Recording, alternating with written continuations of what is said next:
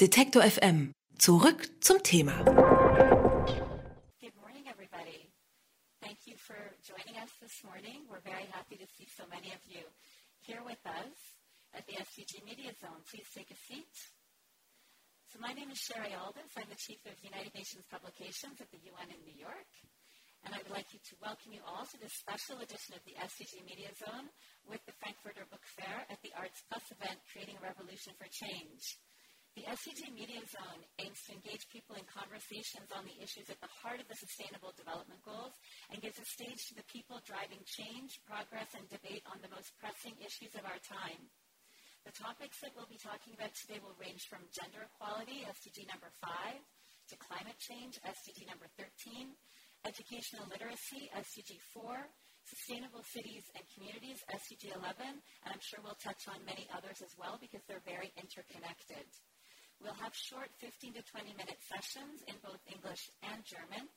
And so join us for a morning of discussion and food for thought. The speaker for our first segment, Equality for Girls in Malawi, Breaking the Cycle of Child Marriage, is truly an inspiration for young people. Memory Banda is an advocate, a feminist, and a fierce campaigner on education and against child marriage. She is the founder of Foundation for Girls Leadership, a nonprofit dedicating for, to raising young girl leaders and advocating for their rights. She is a powerful voice in advocating for the change of the legal marriage laws in Malawi, and through her work, she has succeeded in raising the legal marriage age from 15 to 18 in her country. She has spoken at TED, a very, very powerful and very popular TED Talk, she has spoken at the United Nations, at the 59th United Nations Commission on the Status of Women, and at the Oslo Freedom Forum. Everyone, please welcome Ms. Memory Banda.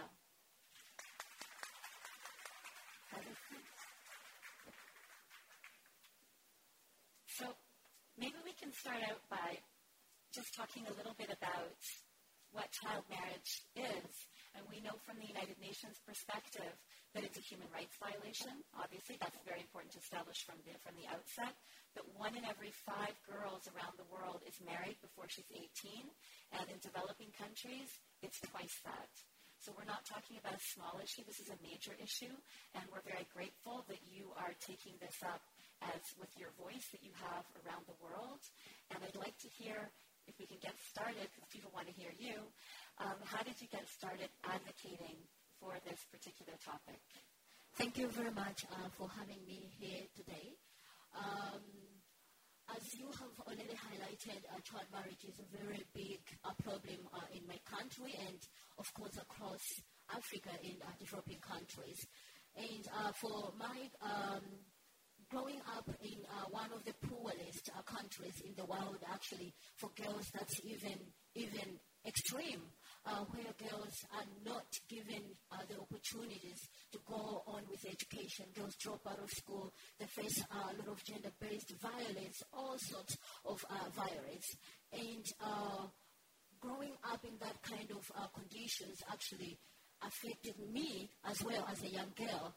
Um, so actually, to make it worse in such uh, developing countries, uh, the extreme tradition practices actually attached to culture, where now most traditions that affect girls are taken as a normal thing. And as girls, as we grow up in that kind of setup, we feel like, oh, this is the way how the world is supposed to be. This is the way how I am supposed to be, without knowing that it's actually affecting me negatively. So one of those traditions is actually marrying off children at such a young age. And when girls reach a puberty stage, they are actually told to believe that they are supposed to go to the initiation camps. And uh, at the initiation camps, uh, it's actually where they learn a lot of things. For me, which actually, some of them are okay, but the extreme part is actually to to actually let them learn about uh, their ex- ex- sexuality in an extreme way, uh, where actually they have to undergo the practical uh, training, and that's traumatizing for a nine-year-old girl, for a ten-year-old girl to go through that. So it's in that way that uh, the traditional leaders find it variable that the girls have to go through this. Uh, So they go through a five-day, one-week training, and there they actually have to um, learn on how to sexually please a man. And on a special day, a man goes to the camp, rapes all the girls, and in some cases, the girls are actually told to find a man to please them. So it's more of like graduating them from childhood into adulthood. And women have gone through that and they pass it on to their children. And the biggest question is why? It's because they have grown up knowing that's the right thing. You know? So when I saw my fellow young girls going through that, I had a lot of questions, but I knew one day I'll have to go through that because it's a mandatory thing. If you don't go, there's so many misconceptions surrounding that, that if you don't go, your parent is going to die, something bad will happen to you, so you actually have to go. So my sister happened that uh, she started her menstruation faster than me, and then she had to go. When she went, uh, I wasn't surprised she dropped out of school because that's the normal thing. When girls go, they usually drop out of school because of the extreme conditions that they've been in. So my little sister later on, she was found pregnant. The normal thing again, because girls after that, they usually drop out of school, they get pregnant because they're exposed into a sexual, extreme sexual education.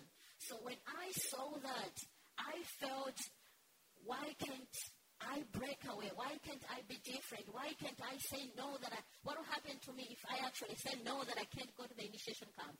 So I tried my best. I told my mother that, that I'm not going to go to the initiation camp. It was a very uh, difficult thing for me to do, and I was so young. And uh, when I saw that happen to my younger sister, because she was only 11 years old, and I was 13. So I started my activism work at the age of uh, 13 because I thought that we needed a change. And we started speaking to the traditional leaders, and they thought I was the rebel in the community, and I was uh, a girl after all.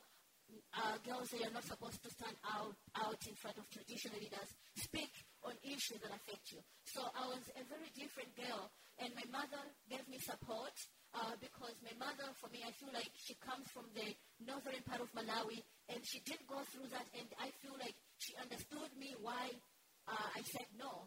And um, having support from my mother, it really gave me the strength to go on and speak about different issues.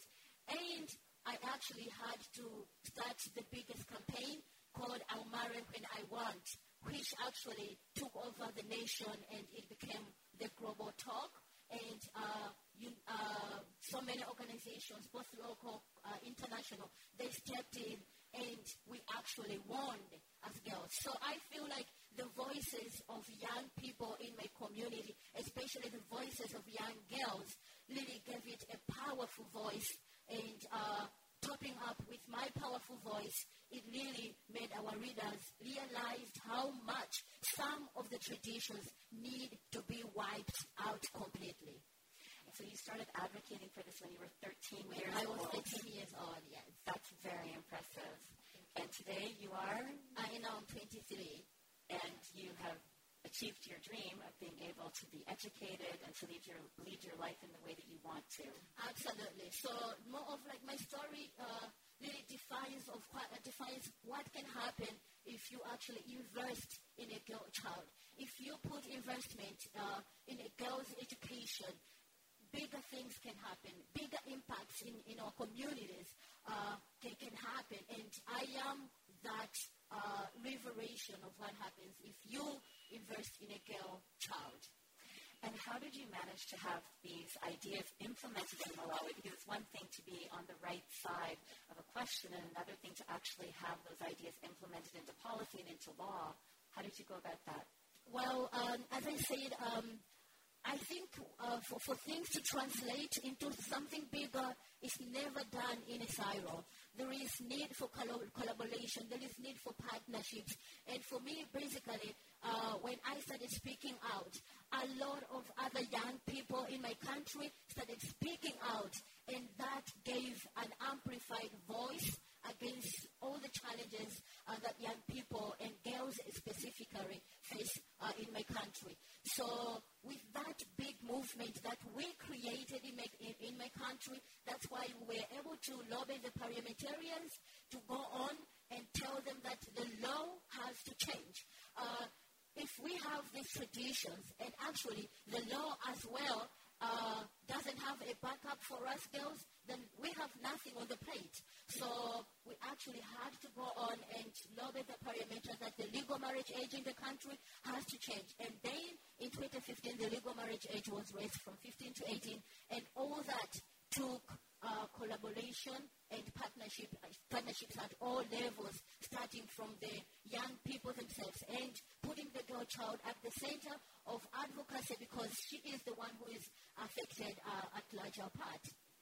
And has it taken off in other countries as well? You're working internationally now more. Absolutely. So my voice, uh, uh, my revolution, as much as like, so later on with the work that I have been doing, I have become the face uh, of revolution against child marriage and girl empowerment, not only in Malawi, not only in Africa, but across the world. And I have seen a lot uh, of things change, and actually uh, a lot of other countries stepping up and going back, checking what the laws and the policies are. Are they uh, actually promoting women's rights? Are they supporting girls' uh, rights? And um, how are the women affected? So all that is being put in check.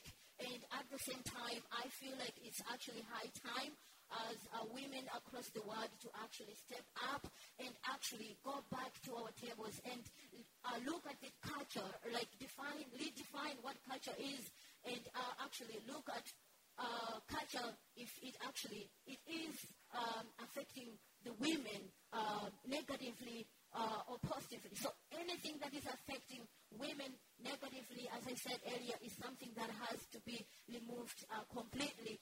So there is, uh, it's high time that uh, things have to be redefined and uh, demystified and actually disco- disconstructed. So it's actually us women that have, we have to take those things uh, on check. No one is going to check that thing for us. It's us women rechecking all that. It sounds like it's a broader question now. Yeah. It's not just about child marriage, it's about women's education. Absolutely, yeah. So what else are you working on? What are you preparing at the moment? Oh, okay, so uh, what I'm working on, like, um, you know how like the issue of um, putting policies in place um, and all those structures in place is the other, but looking at the implementation process is another big process that our countries we have to uh, recheck as well because uh, if we have the rules and policies in place, if they're not implemented, it's as well as not having them. So right now, um, as much as we have the law in Malawi that ban child marriages, but we know that child marriages are still going on. So right now, um, I'm working towards uh, um, putting in check the government and organizations uh, that actually the law itself, the, the policies, they have to be to be implemented. And at the same time, I am working on building the movement uh, of girls, girl leaders, uh, because uh, we have to create this generation so that uh, they are empowered. The girls, we have to make them know that a girl child can do anything. So I am creating that movement where girls are, should be able to rise up beyond the challenges that they're facing every day. And it sounds like you were influenced as well by and supported by your mother. So that idea of intergenerational support among women, I think, is probably a very important factor, not only in your success, but in, in the, the activities that you're leading. Can you speak to that a little bit? Absolutely. So intergenerational conversations uh, between us, different stages of women, uh, is actually very important because that's the one actually that keeps us in check. So that we know that what uh, the past generation faced, this, the coming generation shouldn't face what we have faced. So that's more of like we are creating a better place for the next generation. And that can only happen if there are intergenerational uh, conversations, uh, intergeneration um, uh, checkups. So, yeah.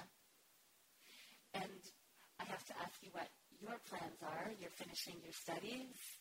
What do you plan to do next? We're, I think we're all very interested to know where your path will take you.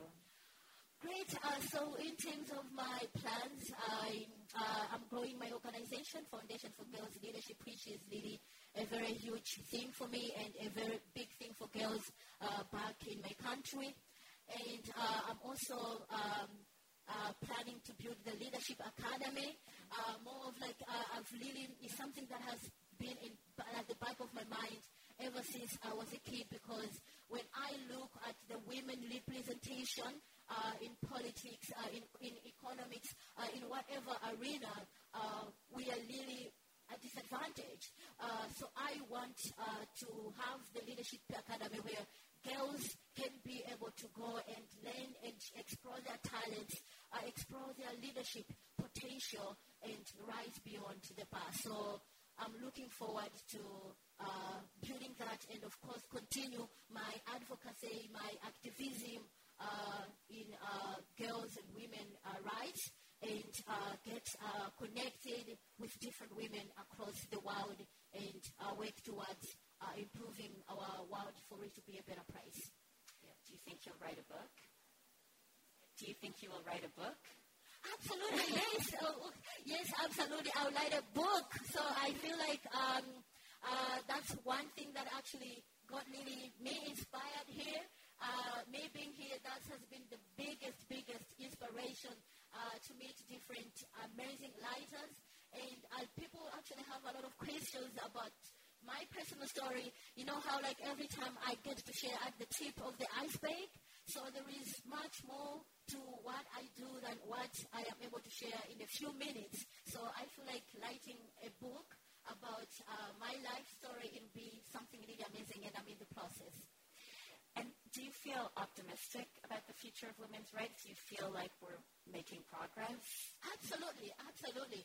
We are making a big progress. Uh, when I lead what our our ancestors did, our, our, our, our big women did, and looking at where we are now, I feel like there is so much that we women uh, have done, and uh, I'm very uh, glad that actually a lot of things have happened, and a lot of um, uh, women have been able to break the glass ceiling, which is really a, a beautiful thing. And, uh, and actually, we are going forward, and nothing is really stopping us. And there are a lot of women rising up, and that movement is what is making us stronger every day, and that is what actually is making me feel like uh, um, a feminist movement that is being created. It's really big that actually is really constructing uh, the patriarchy culture uh, system itself, and uh, we are moving towards gender equality. So yes, we are moving towards that, and things are really happening. We just need to push beyond the bar. I think youth activism, which you're such a fantastic representative of, is key to that. We see Greta Thunberg on climate change, you on child marriage. It's very inspiring, I think, to all of us to see youth rising up and having their voices heard. So thank you for that. We're very grateful you to you for, for what you're doing at the United Nations, and I think all of us, all of us here. Is there anything else that you would like to, to add, to share with us? Well, uh, for me, Lily, I have seen that we have a lot of young people here. I think for me, uh, my advice goes back to the young people uh, that uh, there is nothing that is impossible. Everything is possible. Um, only if we rise up. And there is a lot of challenges that actually uh, the world is facing today. And we are the ones that can actually uh, change things, can change the situation. We have to be creative. We have to be innovative. We have to speak up against all the social injustices that is happening around us because only when we speak, that's when you get to be listened to. So if you sit down as a young person, if we sit down as, uh, as women, nothing is going to change. So really, it's, it's, it's in us. So the ball is actually in our court. Uh, so we have to actually really change things around us. And that is how we're going to achieve this fantastic. Absolutely. So that's how we're going to achieve all these goals. Uh, it's actually, it takes all of us to uh, achieve the sustainable development goals. Absolutely. Thank you. Thank you so much, Memory. Such a joy to have you with us. Thank you. Thank you. Thank you. Thank you.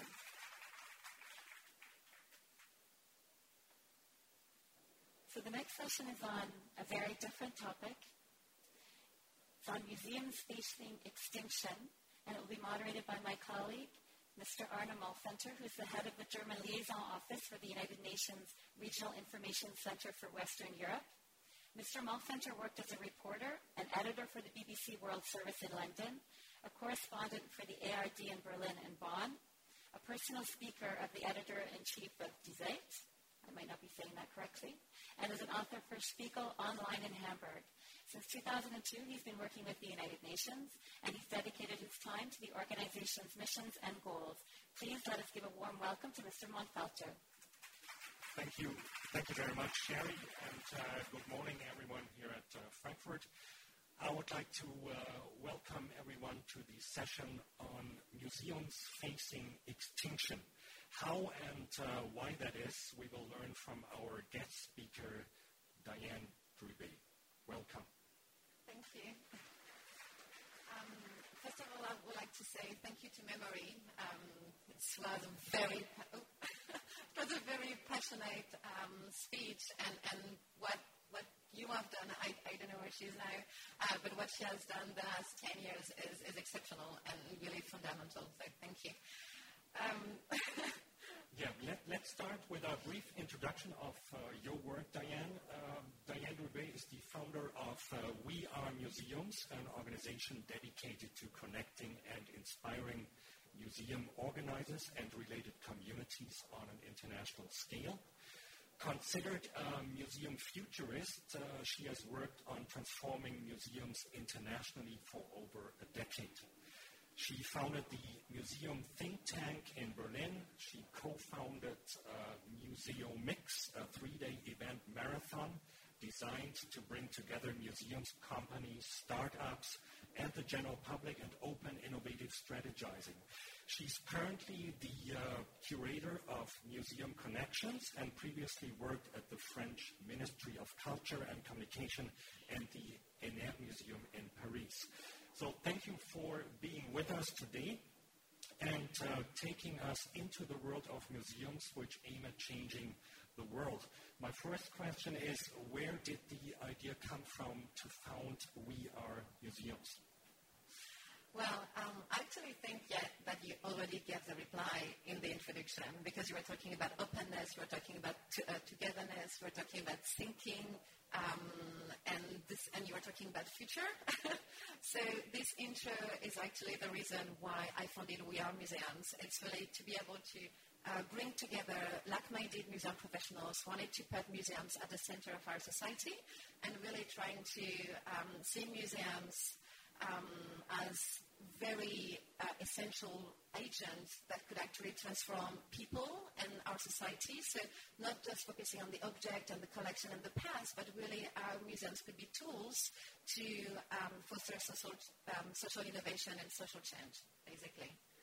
Could you uh, explain to us how do you create communities around museums? How is it done from your point of view? Um, well, it's, it's very, very simple. I will say we are all humans and we all have um, different interests. And when we have the same interest, we gather. so um, why are we here this morning? It's because we are interested by the future of culture. Um, and so what I've started to do is gathering the people uh, interested by the future of museums. I actually wanted to give another place for museums in our society, like I said. And muse- museum professionals willing to share what they are doing, their experiences, but as well um, their failures, um, so it's having this benevolence and this openness, and you know, also museum professionals just wanted to work together, not seeing each other as competitors, but really thinking that they can help each other because we are all going in the same direction. Um, but most of the time in the society, we still see things very divided, while we should all think together. um, so basically, trying to open up museums by um, yeah, fostering collaboration, um, sharing ideas, best practices, and, and really, as well, I said that before, but gathering physically in one place. It's not just online, talking through social media or through emails, but really having this human interaction, thinking and feeling that we are all actually the same and we all want the same thing. If I reply to your question. given your vast experience in this field, can you tell us a little bit more about the mission? How can we actually focus on the SDGs and how can we turn museums and local communities into climate leaders in promoting climate protection? Well, that's a huge question. Um, but I actually believe museums already worked towards uh, the different SDGs, and it's something that, um, that we have seen the last 10 years. Museums actually really working with their local communities, wor- working with their neighbors, trying to create spaces for people to express themselves, themselves to have a voice. Um, their museums are fostering more and more um, the non-neutrality, and they want to actually raise awareness on the right topics as well. So it's not just about showing what the past was about, but really trying to bring this platform for reflection and understanding where we all go and where all we all go together. Um, so yeah, that's a broad, broad reply. Talking about climate, um, we actually decided to give the big focus on the 13 SDG because we said that this was actually the um, biggest emergency that we were facing. Um, of course, museums have the power to really act on many of them, maybe not all of them, um, depending on what kind of museum it is. For instance, the Natural History Museum could definitely act on the, um, on the 12 um, as well. But it's, um, uh, okay, I just, I just lost myself. But basically saying that yeah, we decided to, to focus on the 13, 13.2 and 13.3, uh, raising awareness, um, changing the museum by themselves, like as a building, as museum employee, how they could actually act and become more um, green agents. Um, there is different levels actually, but I think we will talk about it afterwards. Maybe right? we can uh, also get more concrete. What is the most striking example of the recent past you've seen? Um, well, there is many of them. I really like um, the example of Thread. Thread is actually um, art center in Senegal, and it's always a building. It's actually a, a, a mix between uh, Japanese culture and um, European culture mixed, um, trying to mix all this culture and, and giving the giving the best. So the building itself and the program of the art center could be the, the most sustainable as possible. So just by, for instance, the, the architecture itself is totally vernacular. So it's just using some uh, component and um, element from, from the ground, from the place around the museum. They collect rain, rain water. So in Senegal, it's very precious. They actually uh, give spaces around the museum so uh, people from the villages nearby could actually um, grow some food. Um, they give space for students to actually work after school, to charge their phone. Um, and at the same time, they are actually meeting different artist residencies that are coming from different places. So it's this kind of international platform in the center of the countryside in Senegal. And this example, and I'm just giving you like yeah the top the top of the iceberg, but um, this example is, to my mind, one of the best. Um, it's really opening up the museum and, and fully um, embodying the, the, the, potential of our museum could actually change and help local communities and people, basically. Thanks. That's a very interesting example. Uh, my next question would be how can we actually turn our museums worldwide into carbon-free spaces? Um, well, there is many, many ways. Um, that's a big topic as well, and, and I will maybe start by explaining why it is so difficult for museums to actually do it. Um, and museums that are now starting to build new architecture and new building are really facing big issues and big questions. Basically, um, when you need to take care of a collection, you need to actually regulate the temperature and regulate the air um, condition, and this um, this is mostly most of the time going against um, sustainability and against um, uh, carbon footprint. So museums have to be very, very clever, and they have to actually think about sustainability and transforming the building green as a strategic goal, a strategic pr- priority.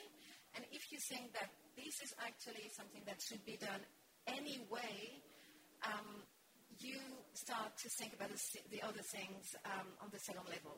So just giving the priority to turn the building green, I think it's the first step. Then a lot of things um, are being done, just like putting some solar panels um, on top of the roof.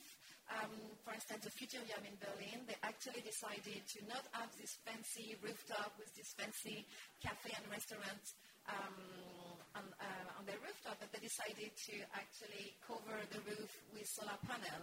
And now they are producing so much energy, they're even uh, providing energy to the neighbors. So you see, like in the center of Berlin, next to Tiergarten, you actually see this museum giving, providing uh, solar energy to the other buildings nearby. So that's one example. Um, I can give you so many others. okay, thank you. Um, let's turn to, to another uh, issue. Uh, we've all heard of the Fridays for Future activities. From your point of view, how can we use our museums, or can we at all uh, use museums as a civic platform for climate activism? Well, beautiful examples as well. Um, few months ago, Tate gave the Turbine Hall to the Extinction Rebellion movement, so they could actually gather and, and have this huge um, media uh, coverage as well.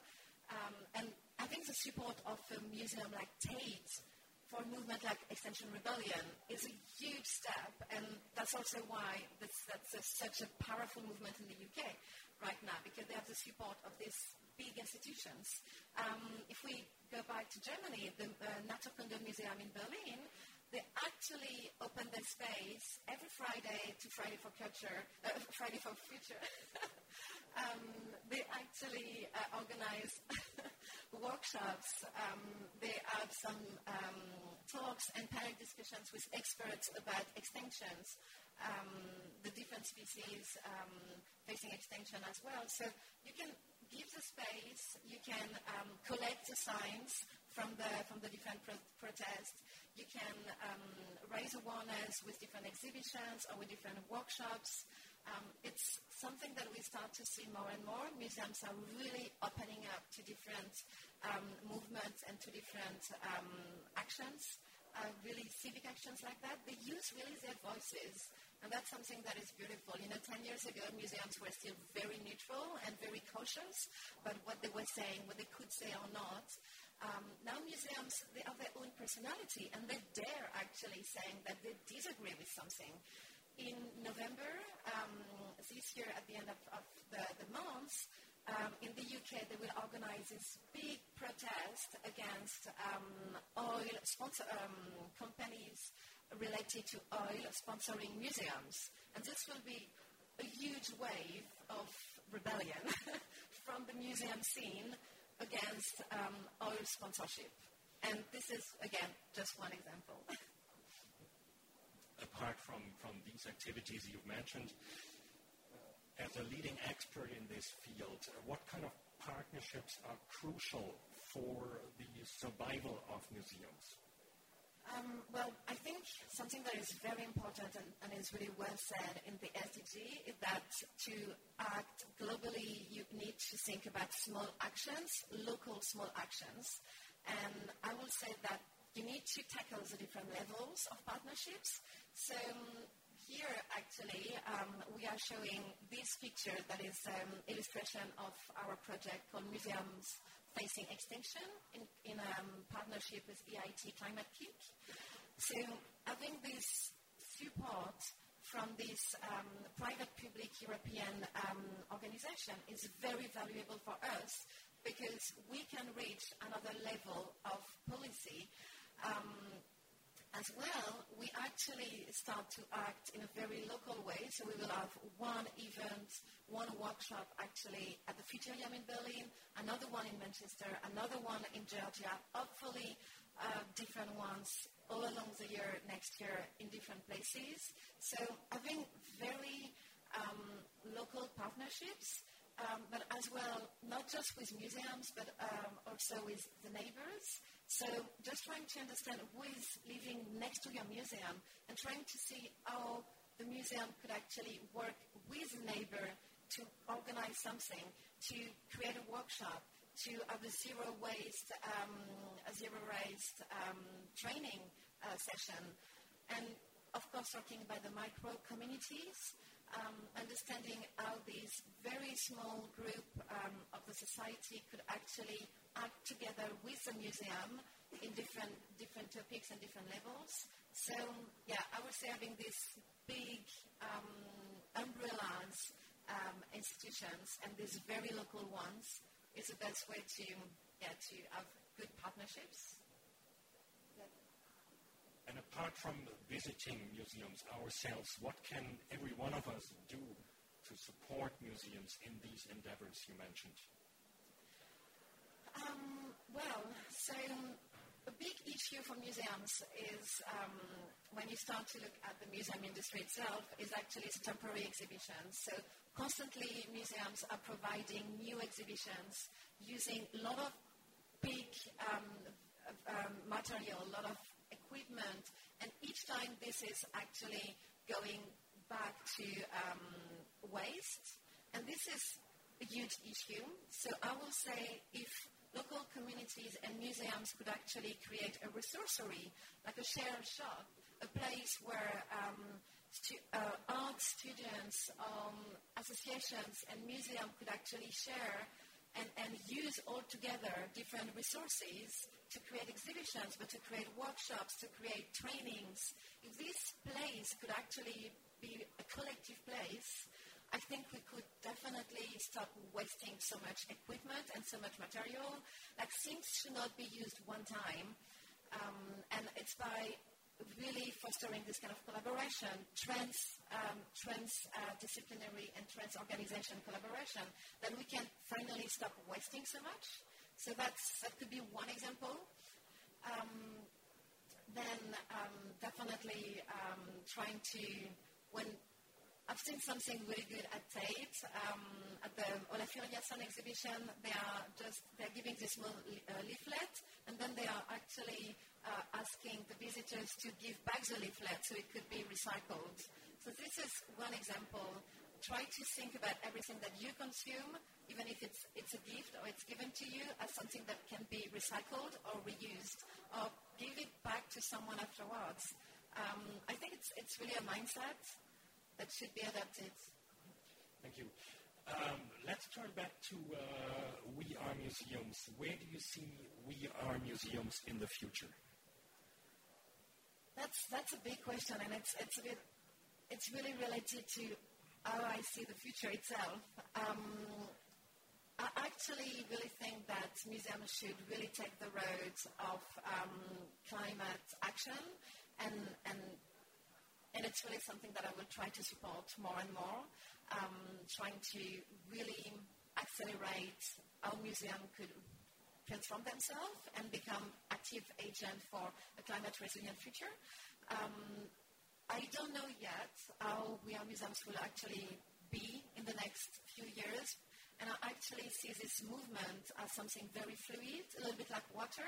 You know, it could actually go in the soil, it could go um, in, in a glass, or it could go um, in a river, but water is still water. It's actually the consistency is still the same and it, it's going in one direction. So I don't know the shape of it yet, but I know it will go in the right direction. And related to this, my last question, will you hold events also outside of Europe? Well, we already did one event in Morocco two years ago in Marrakesh. Uh, we were actually talking about the neighborhood. Our museum could start to work with their, um, with their neighbors and start to collect intangible uh, heritage. How do you actually collect the identity of the Medina, for instance?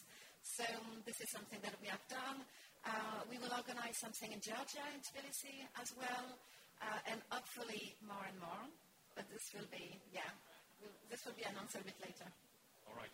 Diane, thank you very much for your wonderful insights into these uh, important topics, and uh, thank you for your interest. Have a good day. Thank you very much. Thank you, Arna. Thank you, Ms. Drubay. Very interesting topic. We're moving on to another SDG, another topic that is very important to all of us, climate change. So I would like to introduce Ms. Mechthild Harting, who will be moderating the next segment in German. It's called The State of the Planet, with guest speakers Alexander Repenning and Dr. Anna Knobloch. Mechthild Harting is a journalist for the German newspaper Frankfurter Allgemeine Zeitung. Before that, she worked in the press office of the federal taxpayers in Dusseldorf local newspaper, Die Bürger Anzeiger, and Radio FFH. Ms. Harting specializes in regional affairs and state policy, and she's written on a myriad of topics ranging from finance and urban, development to climate action. But I think she's been working on climate action for quite a long time, and we're very grateful to your work, and we welcome to the SDG Media Zone.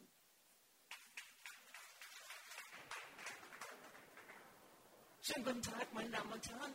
Ich darf Ihnen nochmal meine Podiumsrunde vorstellen. Wir haben ja schon viel über das Thema Zukunft gehört, was dafür zu tun ist. Und seit einem Jahr gibt es ja, seit gut einem Jahr ein Thema, wir haben es eben auch schon gehört, das uns alle beschäftigt. Ich würde sagen, nach einem heißen Sommer und einer Bewegung, die die ganze Welt in Atem hält, äh, reden wir eigentlich ganz vorneweg über alle über das Thema Klimawandel. Ich darf Ihnen noch mal vorstellen, äh, zu meiner äh, Rechten sitzt Frau Ina Knobloch. Sie ist promovierte Biologin, Umweltschützerin seit ewig und drei Tagen, also hat das Thema nicht jetzt erst neu auf den Schirm bekommen. Und sie hat ein Buch veröffentlicht zusammen mit Hannes Jennecke, dem Schauspieler und bekannten Umweltaktivisten. Sie haben es hier vorne stehen, Aufschrei der Meere. Auf der anderen Seite von mir sitzt Alexander Reppening. Er ist Politökonom, Entschuldigung, ich noch, Politökonom und arbeitet für den Alternativen Nobelpreisstiftung in Genf derzeit. Aber vor allen Dingen sind Sie jetzt hier, weil Sie gemeinsam mit dem deutschen Gesicht von der Bewegung Fridays for Future, Luisa Neubauer, dieses Buch verfasst haben vom Ende der Klimakrise, was also brandaktuell hier präsentiert ist seit Mittwoch, glaube ich, auf dem Markt. Herzlichen Dank beiden, dass Sie da sind.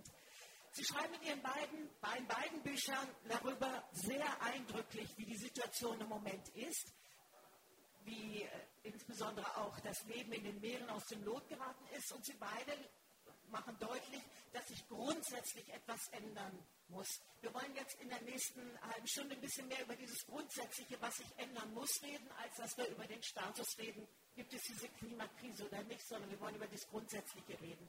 Frau Knobloch, lassen Sie uns über dieses Grundsätzliche reden. Sie haben dieses Buch verfasst. Und was hat sich für Sie persönlich dadurch verändert? Haben Sie noch mal ganz andere Dinge, die Sie heute im Kopf haben und die Sie anders machen? Sie ganz persönlich, hat das Ihren Alltag verändert, dieses Buch? Also ähm, das Arbeiten am Buch auf jeden Fall. Äh, ich habe es auch besser in ähm, meinem Umfeld hinein, in mein Umfeld hineintragen können. Aber natürlich beschäftige ich mich seit Jahrzehnten mit dem Thema. Ich äh, schreibe darüber, habe Dutzende Filme gemacht und es war lange Zeit so, dass ich, dass keine, ähm, ja, kein Sender äh, mehr irgendetwas zu dem Thema haben wollte. Ähm, es hieß Anfang der 90er Jahre nichts Alarmistisches mehr. Das Thema ist durch. Ähm, uns wurden die Sendeplätze gestrichen und es war alle, waren vor allen Dingen Beispielthemen, die wir dann äh, machen durften, konnten. Ich habe mich mit anderen Themen dann beschäftigt. Ich habe letztes Jahr ja den Filmpreis für, für meinen Film gegen Antisemitismus bekommen. Auch ganz, ganz wichtige Themen. Und, äh, aber ich habe gespürt im letzten Jahr, jetzt kann es wieder ankommen. Und dann hat auch der Verlag gleich, ich habe vorher eben auch ein seichteres Thema, ähm, Baumhaus mit Faultier, da habe ich auch eine Sendereihe zu gemacht. Da geht es natürlich auch um Waldschutz und um Klima. Ich habe das da reingewurschtelt. Eigentlich äh, waren da noch die Bücher vogue. Da ging es um Lebensschicksale und das Persönliche, also das Me, Myself and I. Die Leute wollten eigentlich mehr wissen ähm, über mich persönlich, von innen nach außen. Was passiert mit mir, wenn ich im Dschungel bin? Sowas will ich nicht schreiben, das finde ich auch, das geht niemandem etwas an. Ich habe etwas geschrieben, was ist passiert in den letzten 30 Jahren mit den Wäldern und die Zusammenhänge von den Wäldern. Ich habe nämlich damals Bäume gepflanzt äh, und habe aus diesem Holz das Baumhaus gebaut. Als, äh, als Kunstobjekt, äh, das ist mein persönlicher CO2-Speicher. Also ich bin so lange mit dem Thema drin, dass sich dann im Persönlichen ständig etwas ändert. Natürlich muss ich dahin fliegen, aber wenn ich Leuchtturmprojekte mache, irgendeinen Kopf muss ich schlucken und mit jedem Atemzug atme ich CO2 aus. Was ich tatsächlich äh, mehr gemacht habe. Also ich wäre schon längst Vegetarierin, muss ich ganz ehrlich sein, wenn mein, mein Mann und meine Kinder nicht eigentlich das so gerne essen würden. Ich habe so runtergedrückt, dass wir ganz wenig Fleisch essen. Aber im Fisch habe ich es jetzt noch mehr geschafft. Ich habe wirklich en Detail äh, erzählt, wie mit Quecksilber gespickt die Fische sind und dass das eigentlich ein Endlager ist für Schwermetalle, sodass ich da mit diesen Themen auch besser durchgekommen bin. Und es hat mich auch nochmal ganz anders berührt, muss ich sagen, wenn ich die Bilder gesehen habe und alles. Also es wühlt einen schon dann nochmal anders auf das große Thema bei den Meeren ist natürlich immer die Verschmutzung, auch mit Plastikmüll. Da ganz konkret, hat sich was für Sie verändert? Gehen Sie heute anders mit Verpackungen um, mit Plastik, mit Kunststoff um? Oder sagen Sie, das, das, das haben wir, das, da hat sich gar nicht viel getan, das wusste ich schon? Ja, natürlich wusste ich das. Ich muss ganz ehrlich sagen, ich habe mir die gelbe Tonne nicht hingestellt, weil ich wusste, ähm, dass das Plastik nach Afrika und äh, nach Asien geschippert wird, schon ganz früh. Ich habe dazu Filme gemacht, ähm, dass auch die verschiedenen Plastiksorten äh, keinesfalls recycelt werden können. Das, äh, die, das schlimmste Plastik ist das fluorierte, halogenierte Plastik, also PVC und diese Geschichten. Die sind ja hochtoxisch. Äh, während PET ähm, dann nur aus Kohlendioxid ähm, quasi als CO2-erlastig ist, aber das ist ein ganz großes Klimathema. Das heißt, vermeiden, vermeiden, vermeiden. Und es ist jetzt einfacher, weil es jetzt mehr Leben gibt, wo man tatsächlich ohne Plastik auch was kaufen kann. Also im Supermarkt äh, meckert mich keiner mehr an, wenn ich die Äpfel einzeln äh, dann dahin lege auf die Waage. Und ähm, ich komme einfach besser durch. Ich bin auch beim, beim Verlag, der hat sofort gesagt, wir machen das Buch ohne Plastikhülle. Also ich komme einfach jetzt, das ist so unglaublich befreiend, weil ich jetzt mit den Themen durchkomme. Herr Reppenig, diese Aussage, das wusste ich ja schon vorher, aber im Grunde hat es gar nicht viele Leute interessiert. Das ist ja mit einer Grundthese Ihres Buchs, dass Sie sagen, man weiß es alles und man hat es aber nie umgesetzt, man hat es ernst genommen. Viele Leute sagen einfach, so Ihre These jedenfalls, eigentlich, ich wüsste, was ich tun müsste, aber es passt mir nicht in Kram. Ist das mit einer These Ihres Buchs? Habe ich das richtig verstanden?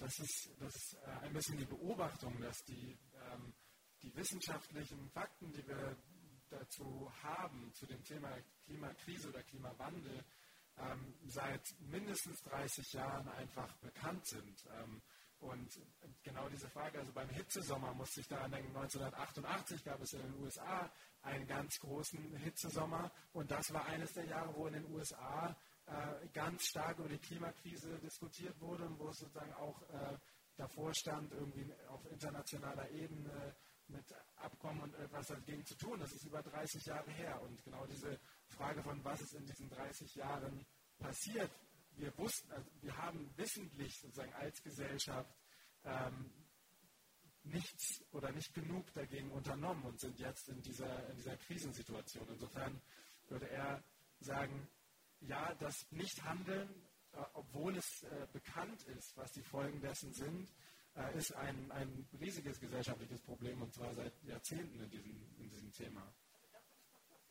Ja, bitte.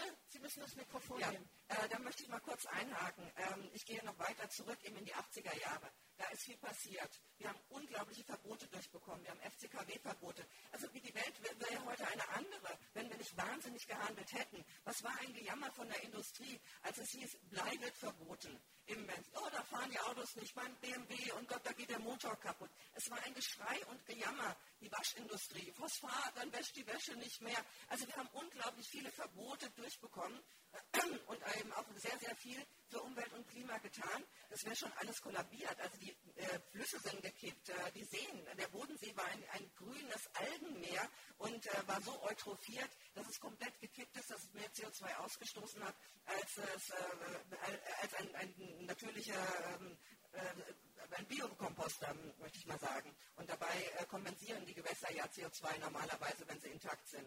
Ähm, und dann in den 90ern war es anders. Dann hat die Industrie gesagt, auch gerade nach dem Hitzesommer, und die Politik hat gesagt, okay, okay, wir müssen etwas tun äh, und haben die Deutungshoheit übernommen und es wurde ihnen geglaubt. Dann wurden nämlich eingeführt, das duale System wurde eingeführt, es wurde Rio, also Klimakonferenzen wurden eingeführt, jede Menge Labels, FSC-Label, Regenwald. Und die Leute haben es geglaubt, dass sich jetzt die Welt bessert und sie sich persönlich nicht mehr so kümmern müssen und haben die Deutungshoheit abgegeben. Sie haben den Labels geglaubt, sie haben der Politik geglaubt und es war eine gigantische Greenwashing-Maschine. Also ich habe es nicht geglaubt, aber es, man muss auch wirklich die Details kennen und es ist eine unver unglaublich unverschämte Volksverarsche gewesen, äh, in einem sehr alarmierten Zeitgeist eigentlich. Und man hat gesagt, jetzt wird es gut, wir packen es an.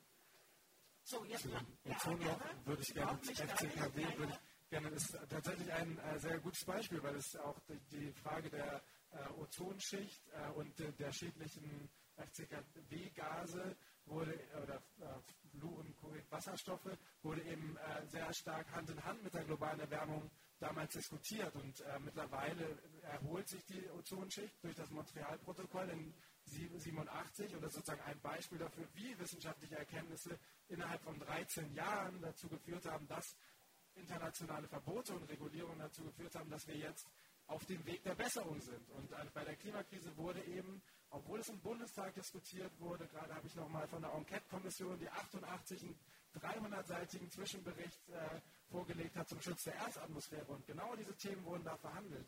Und äh, das war äh, zu der Frage, was ich dabei auch bei dem Buch gelernt habe, immer wieder die Schuppen von den Augen gefallen. So, bevor ich auf der Welt war, wurden diese Themen schon ähnlich, wie sie heute diskutiert wurden, ähm, diskutiert und angegangen. Und ja, durch diese durch den politischen Stillstand oder die, die Übernahme der. Durch die Lügen, durch die Lügen, dass es damit angegangen wird. Nein, jetzt nochmal, äh, die Lügen. Aber die Frage ist ja, wie kommen wir jetzt sozusagen, wie kann man das auffangen, dass so wenig passiert ist in den letzten Jahren? Ist es, ist, wir können sicherlich an die äh, Politik appellieren, da werden wir auch noch gleich drüber reden, aber ist es erstmal, braucht der Einzelne die Einsicht, dass er, dass, ich, dass er was tun muss? Oder reicht es eben zu sagen, da gibt es eine Regierung, da gibt es andere, die haben sich zu kümmern, äh, die, die, können das regeln über Verbote. Wie wichtig ist es, dass der Einzelne sein Handeln anpasst?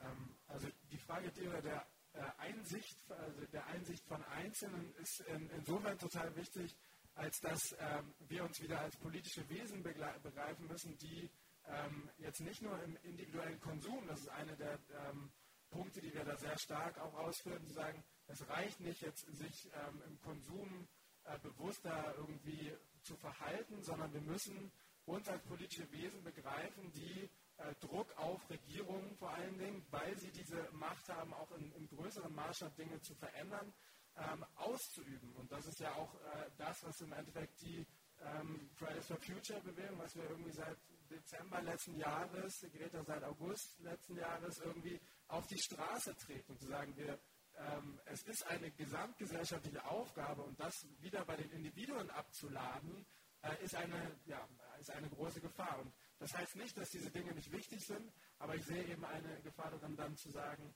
ähm, es ist sozusagen Sache der, des Einzelnen auf ähm, ja, Plastik zu verzichten oder bestimmte Dinge, wo ich sage, das reicht nicht. Das reicht bei weitem nicht. Aber wie wir gehört haben, reicht es eben auch nicht zu sagen, es machen andere. Also man muss schon selber, wie Sie sagen, politisches Wesen werden und auch ein Auge drauf haben, dass da was passiert. Ja, auf jeden Fall. Also ich, ähm, ja. äh, also die, das beste Beispiel haben wir am 20. September erlebt mit dem, es waren 1,4 Millionen Menschen auf der Straße in Deutschland und äh, dieses Klimapaketchen, gestern auf einem der Podien wurde es als Klimapostkarte bezeichnet, das äh, passt vielleicht irgendwie noch besser, ähm, ist sozusagen bei Weitem nicht das, was wir brauchen, um in die Nähe von diesen äh, Paris-Zielen, die äh, im Bundestag auch ähm, beschlossen wurden, ähm, in die Nähe zu kommen. Also insofern ja, es braucht weiterhin äh, diesen Druck total und äh, offenbar ist die Regierung nicht willens oder in der Lage, ähm, die entsprechenden Maßnahmen zu ergreifen. Und solange äh, müssen wir diesen Druck auch erhöhen. Eben noch also weiter reden über Druck erhöhen.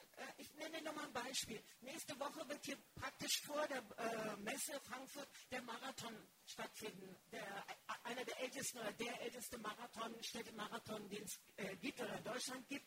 Äh, und die machen schon seit geraumer Zeit, aber dieses Jahr wird nochmal ganz groß gesagt, das wird ein nachhaltiger Marathon. Äh, es wird äh, Freifahrten für alle Teilnehmer und Helfer geben. Es wird statt Plastikbecher, ich weiß nicht, ob Sie jemals diese Lawine von Müll gesehen haben, nachdem eine Läuferkolonne durchgelaufen ist. Es wird dieses Jahr Papier statt Plastikbecher geben. Und für jeden Läufer, der durchs Ziel geht, wird ein Euro gespendet, um Olivenbäume in der Toskana zu pflanzen. Ist das richtig so oder ist sowas Greenwashing? Also ich will Sie noch mal mehr Lage sozusagen, wo ja, ist die Gesellschaft in der Verantwortung und wo sind irgendwie Also ich glaube, dass ganz entscheidend ist, dass sozusagen in den, äh, in den jeweiligen gesellschaftlichen Bereichen, wo die Menschen tätig sind und eben nicht, nicht nur als Konsumentin, wir werden irgendwie jahrzehntelang immer nur als Konsumentin angesprochen, sondern eben als Teil von den beruflichen Kontexten, dass wir da eben schauen, wie sich auch ähm, ja, Verhaltensweisen, Strukturen verändern lassen.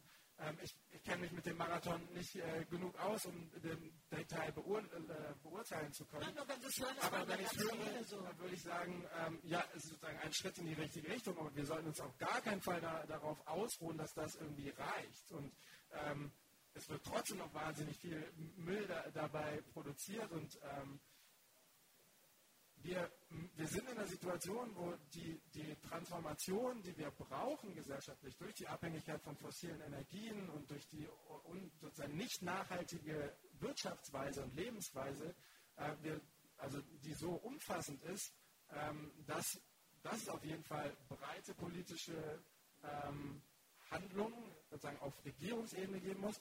Und ähm, es gibt auch sozusagen im Privatsektor und in vielen Bereichen ähm, Beispiele, wo sozusagen, ja, wo es die Pionierinitiativen braucht, aber eben in einem noch nie dagewesenen Umfang. Also wir brauchen beides zusammen eigentlich, ein Zusammenspiel. Ja, ich, ich, also die Hauptnachricht wäre, wir sind alle gefordert. Wir können uns nicht, also und wir sind alle gefordert im Sinne von äh, uns äh, zu organisieren, zusammenzuschließen und sichtbar zu machen, wie es äh, anders gehen kann und dass es eben nicht reicht, ähm, es auf individueller Ebene zu tun und dass es eben nicht reicht zu warten, bis auf politischer Ebene etwas passiert. Brauchen wir Verbote? Ich habe ein Interview mit dem Herrn Jennecke gehört und der sagt, Verbote würden die Sache sehr erleichtern, wenn es sozusagen von staatlicher Seite aus gesagt wird, macht das nicht mehr und wir warten nicht auf die Einsicht des Konsumenten. Ist das auch Ihre Auffassung? Das war ursprünglich mein. Ich habe lange mit Hannes darüber diskutiert. Er hat nämlich gesagt, Verbote geht nicht. Ich habe gesagt, wir brauchen Verbote, macht das Leben leichter. Es geht ja in Ihrem Buch 99 Rat, äh, Tipps, was man Meine 99 Thesen.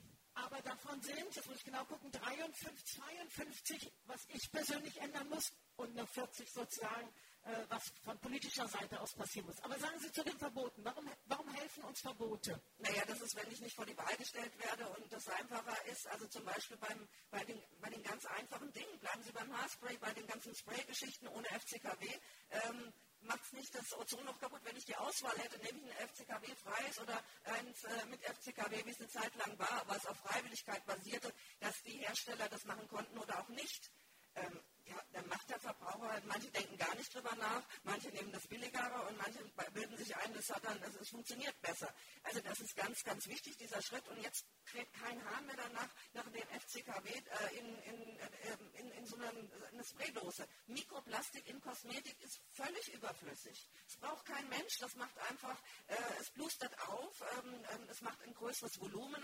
Das ist einfach ein, eine Win-Win-Situation für die Industrie. Also es gibt einen ganzen Katalog von Verboten, der den äh, Menschen unheimlich helfen würde. Glyphosat, ja, das ist ein Teufelszeug. Und die haben natürlich ein wahnsinniges Marketingbudget, um äh, den Leuten weiszumachen, dass Glyphosat uns irgendwie ähm, hilft. Es gibt jede Menge Biobauern, die ohne Glyphosat auskommen, die auch im großen Stil ähm, Anbau und Landwirtschaft betreiben. Also, und das ist so toxisch, tödlich, für die Flüsse für die, äh, und damit für die Sauerstoffpumpe Ozean. Wenn der Ozean kippt, brauchen wir überhaupt nicht anfangen mit, Klima, äh, mit Klimasteuer, mit CO2-Steuer. Dann ist alles zu spät. Dann, dann ist äh, wirklich mit der Menschheit vorbei. Und das äh, muss man sich bewusst sein. Das ist die größte Kohlenstoffsenke, die wir haben. Und ähm, zum gesellschaftlichen Auftrag gehe ich noch ein Stück weiter. Ähm, wir müssen zwar unser Verhalten ändern, aber es ist so weit, dass wir auch wieder ähm, nicht nur auf die Straße gehen müssen, um allgemein fürs Klima, sondern direkt auch bestimmte Sachen boykottieren. Mit einem Boykottaufruf für bestimmte Produkte kann ich viel erreichen. Da erreiche ich, dass die Politik merkt, okay, wenn die Verbote eingeführt werden, hm, dann setzen die ähm, äh, Wähler doch das Kreuzchen vielleicht bei mir und sind gar nicht sauer auf mich, die wollen es ja.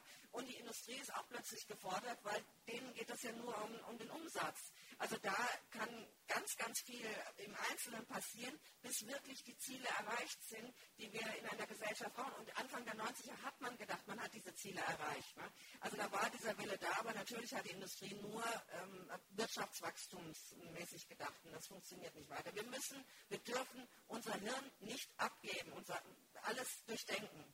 Okay. Äh, Herr Billig, wir haben schon gehört, die Industrie, wird hier gesagt, äh, hat sozusagen eindeutig ihre äh, Prämissen. Sie, welche Aufgabe sehen Sie für die Wirtschaft mitzumachen bei diesem Thema? Wie finde ich, Ihr Buch heißt ja so schön vom Ende der Klimakrise, also wie kommen wir zum Ende der Klimakrise wirklich? Äh, wie verhindern wir eigentlich ja, dass sie weitergeht, die Klimakrise? Welche Rolle hat die Wirtschaft Ihrer Ansicht nach? Unternehmen? Ja, also ähm, ein Beispiel, was wir aufführen, ist, ähm, der, der Bosch-Konzern hat ähm, bei, äh, das Ziel ausgesprochen, zum nächsten Jahr klimaneutral zu werden und sie werden dafür zwei Milliarden Euro investieren. Eine Milliarde davon werden sie über die nächsten Jahre sozusagen wieder einsparen, weil sie sozusagen ähm, ja, die sozusagen ähm, Dämmung und äh, energieeffizienter und so weiter auch ähm, produzieren. Aber es ist sozusagen ein, ein sehr umfangreiches ähm, ähm, Investition, ähm, die ein, als sozusagen ein Vorbild in der, in der Branche gesehen werden kann.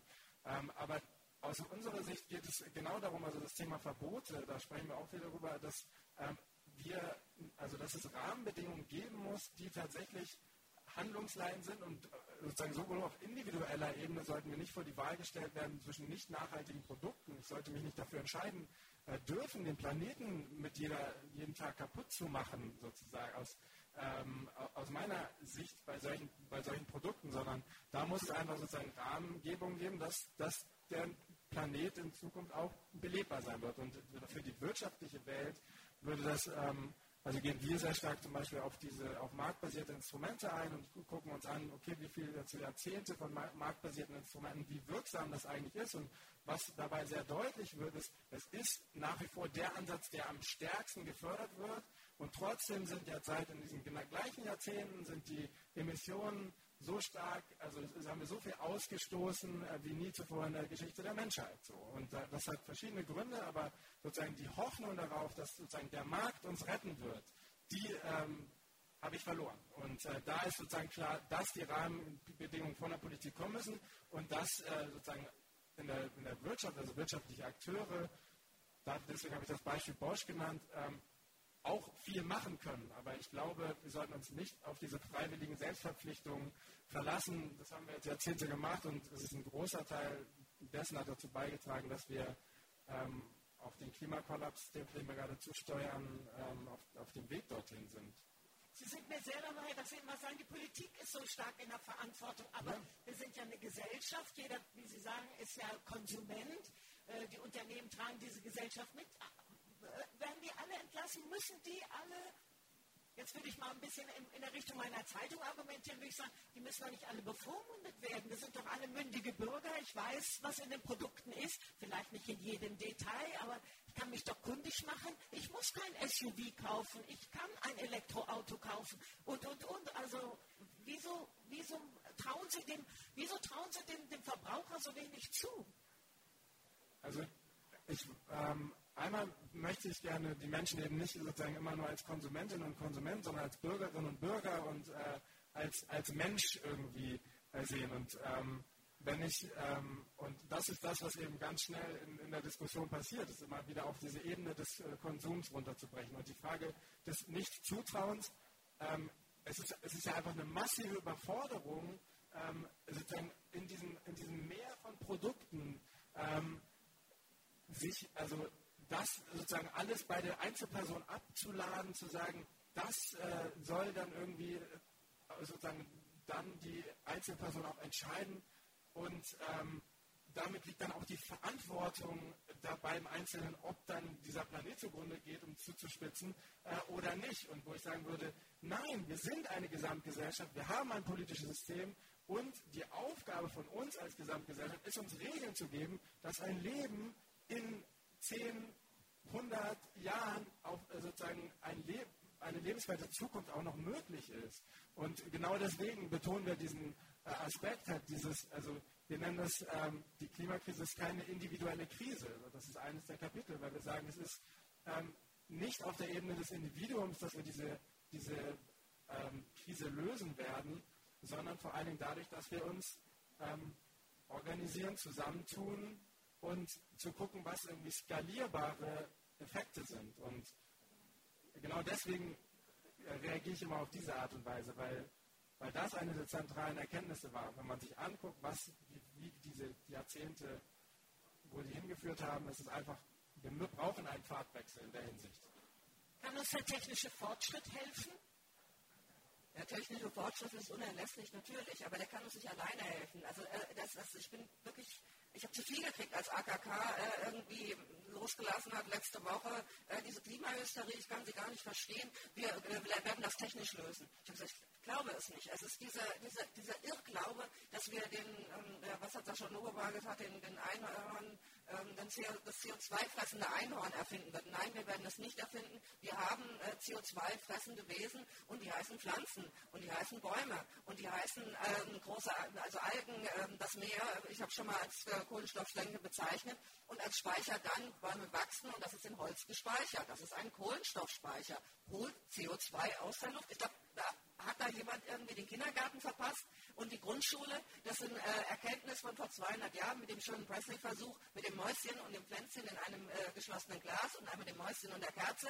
Äh, das funktioniert nicht. Und wir sind alle, alle ähm, äh, tierischen Wesen, wozu die Menschen auch gehören, die stößen das CO2 aus und alle pflanzlichen Wesen atmen es ein. Und wenn das out of balance ist, dann wird der ähm, Planet auch kippen. Da können wir sonstige Techniken äh, erfinden, wie wir wollen, weil alle Technik, die wir erfinden, ist nur eine Technik, die weniger CO2 emittiert. Kompensieren können nur Pflanzen. Das wird auch immer falsch äh, kommuniziert. Also alleine die Technik wird es nicht tun. Und jetzt dieser irrsinnige Wahn der Gebäudedämmung, ähm, mit der wir Tonnen von hochvergiftetem Plastik auf Gebäude klatschen, das dann äh, ein Sondermüll ist, der, wo niemand weiß, wie das entsorgt. Das sind solche dicken äh, Platten, die da drauf, äh, Styroporplatten, äh, die da drauf geklatscht werden. Und äh, die sind äh, durchtränkt von Giften, von äh, Fungiziden, eben weil sonst das Haus anfängt zu schimmeln, und auch von Brandschutzflüssigkeiten. Alles reine kann nur auf der Giftmülldeponie dann entsorgt werden. Und das ist natürlich auch diese Herstellung des Ganzen ein unglaublich CO2-treibender Faktor. Und das hält nicht ewig. Und es gibt äh, Erkenntnisse von der äh, Hochschule Zürich, äh, dass das auch nur bei den 50er Jahren Gebäuden, also Nachkriegsgebäuden, die sehr billig gebaut wurden, ähm, wirklich effizient ist. Und ich muss im Herbst nicht die Heizung aufdrehen und äh, dann im Frühjahr erst wieder abdrehen. Ich kann es auch regulieren und sowas kann man natürlich dann auch über eine Bepreisung regulieren oder Maximum oder irgendwie. Also diese Technik, Vertrautheit, Verliebtheit, von der müssen wir uns auch verabschieden. Also Sie sind sich eigentlich beide einig, es müssen Rahmenbedingungen gestellt werden von der Politik. Wie stark brauchen wir noch Fridays for Future? Wie lange müssen die noch auf die Straße gehen? Die müssen noch eine ganze äh, Weile auf die Straße gehen. Der Aufschrei muss so laut sein, dass jeder Klimaleugner nachts nicht mehr schlafen kann und es wirklich verstanden hat, dass alles zusammenhängt und die Welt wirklich abstürzen wird. Wir werden alle sterben oder nicht alle. Der wir können auch nicht auf den Mond ausweichen oder auf irgendeinen Planeten, wofür Forschungsmillionen ausgegeben werden. Da werden 30 Millionen in Europa ausgegeben, die Amis, die Russen, die Chinesen und gleichen, wie der Mensch den Winterschlaf, äh, in den Winterschlaf kommen kann, um zum Mars zu fliegen, um uns den Planeten B zu bauen. Das finde ich einen absoluten Irrsinn, wenn wir das Geld nehmen würden, um hier etwas zu tun, statt zu forschen, wie wir irgendwie auf Planet X kommen und da noch eine zweite Erde bauen. Herr Dr. wie lange sind Sie noch auf der Straße persönlich? Sie sind jetzt 30, sehen wir Sie mit 35, mit 40 noch auf der Straße oder wie wird das laufen? Was ist Ihre Prognose? Naja, wir sind äh, angetreten mit dem äh, Motto oder dem Spruch, wir streiken, bis ihr handelt. Und das, was äh, jetzt am 20. September passiert ist, war ist auf jeden Fall nicht das, äh, was, was reicht. Und insofern wird auf jeden Fall die, die Bewegung weitergehen, die Organisation. Und ähm, es gibt ja, es wächst ja auch weiter. Es gibt jetzt weitere Bewegungen, die sich auch organisieren. Vorhin wurde hier von Extinction Rebellion gesprochen, der, wo das jetzt auch zu viel, ähm, Organ, zu viel Diskussionen gerade führt und viel Aufmerksamkeit erzeugt. Und ähm, es ist schwer, eine Prognose zu geben, aber dass die Klimakrise wird uns ähm, sicherlich unser Leben lang auf die eine oder andere Weise begleiten, aber in der Hoffnung, dass eben äh, wir von, zu einem Krisenmanagement kommen irgendwann in naher Zukunft und nicht eben mit den ganzen Folgen und den Kipppunkten, die uns dann erwarten und den Feedback-Loops äh, zu kämpfen haben, sondern dass wir jetzt schnell reduzieren und zwar in dem Umfang, wie es, äh, wie es notwendig ist. Ganz herzlichen Dank für den Appell und überhaupt, dass Sie uns als Bewegung wirklich wachgerüttelt haben. Das muss man Ihnen ja, eingestehen. Und ich würde auch gerne nachliefern. Also ähm, es wird eben häufig als eine äh, Jugendbewegung, die jungen Menschen, die gehen jetzt auf die Straße. Ich bin mit meinem Alter so in der, äh, in der sozusagen dazwischen irgendwo. Ähm, aber äh, was eben total entscheidend ist, ist, dass als äh, sich gesamtgesellschaftlich auch Menschen aufgerufen fühlen. Äh, deswegen am 29. November werden wir wieder werden wir zum vierten globalen Klimastreik ähm, auch mobilisieren und da erwarte ich, hoffe ich, dass ich möglichst viele von hier auch, auch wiedersehe, weil es ist eben eine gesamtgesellschaftliche Aufgabe und nicht die Jungen werden es richten und äh, so. Also, und vor allem muss es jetzt passieren. Herzlichen Dank.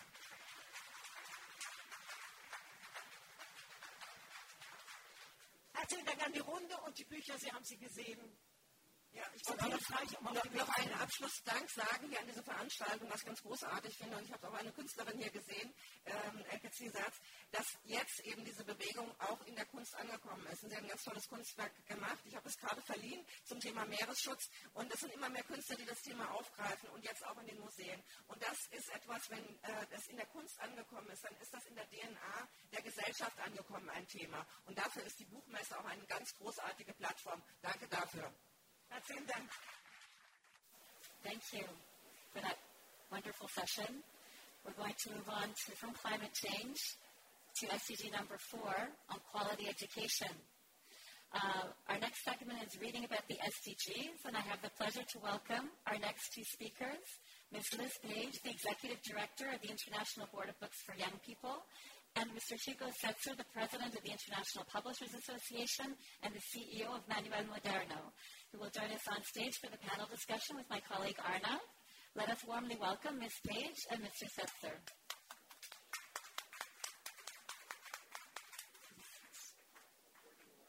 Yeah, good morning, everyone. Once more from the uh, podium, I've been given the honor to um, introduce three wonderful speakers for our next session entitled Reading About the SDGs, Liz Page, Hugo Setzer and my colleague Sherry Aldis. Uh, once more, a very warm welcome to all of you. Let me briefly introduce our panelists. Uh, to my left, Liz Page is the Executive Director of IBBY, the International Board on Books for Young People. IBBY is an international non-profit whose mission is to promote literacy and access to high-quality children's books worldwide as well as stimulate research and scholarly works in the field of children's literature. Ms. Page was a founding member of JuKiBu, the Intercultural Children's Library in Basel, Switzerland.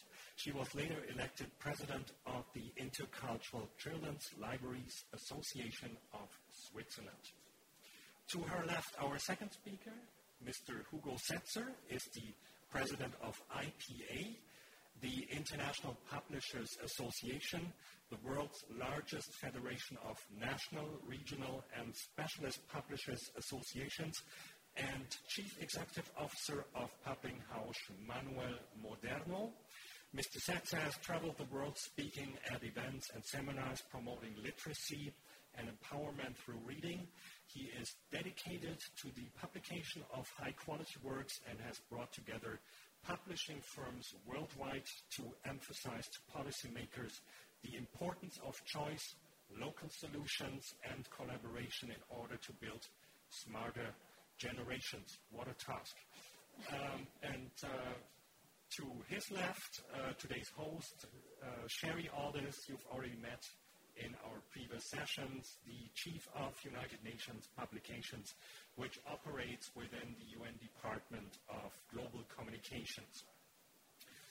Thank you all for uh, being with us today. Let's begin.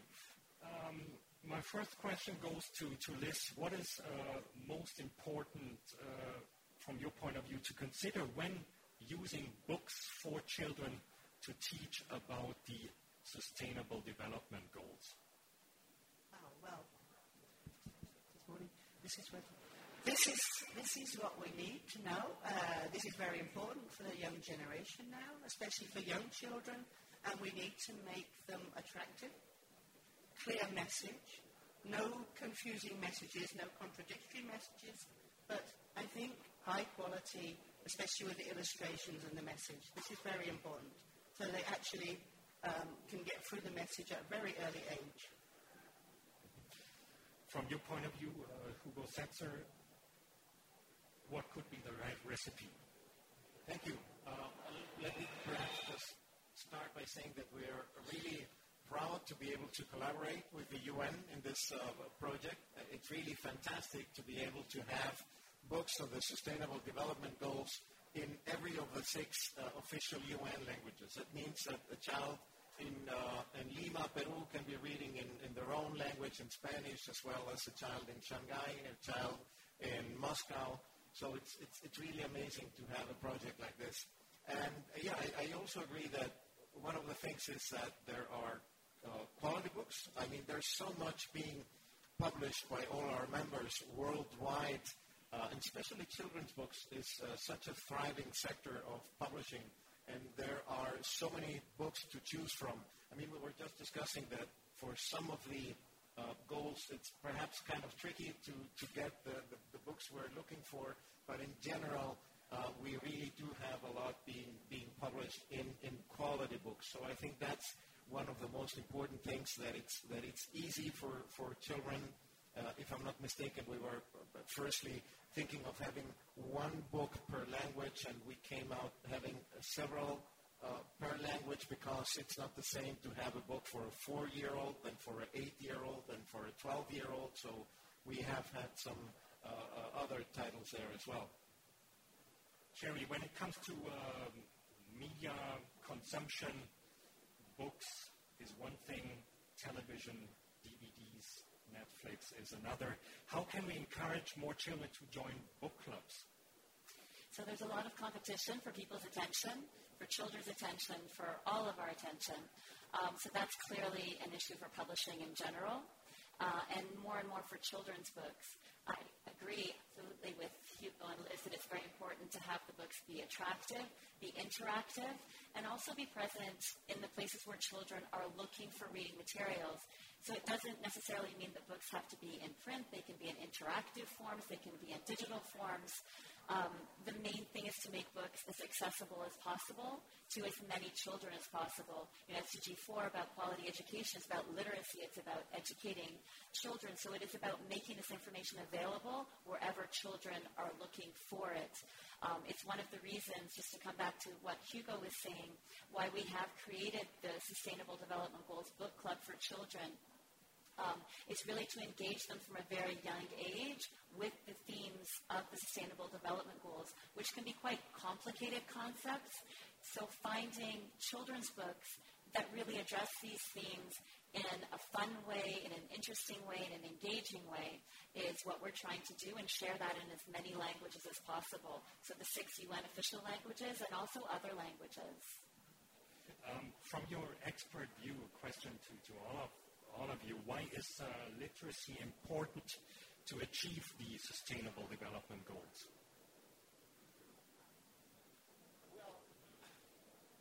Well, I think uh, in order to to uh, to progress in general as humanity, we need literacy. We need to be able to read and to understand what we're reading, and it's closely related, of course, to the Sustainable Development Goals it's not enough just to, and, and I totally agree that there's a lot of competition with other media, but it's not just enough, and the, the, the brain processes the information in a different way if we just look at the TV that if we read that information. So it's very important that we also use books for that. Mm-hmm. And, well, I also I agree completely, and it's a very exciting project. But I think literacy is also, it goes hand in hand with all the other media, as Sherry said. But literacy is over, um, it's universal, universally acceptable, and it's universally found. I mean, you might not have a television in a village in the middle of the Sahara, but you might have books, or you might have a way of having books. I mean, that's not completely um, valid either because there's not always books, but it's just a start. And if we can do this and have books, uh, they are, can be found everywhere. Yeah.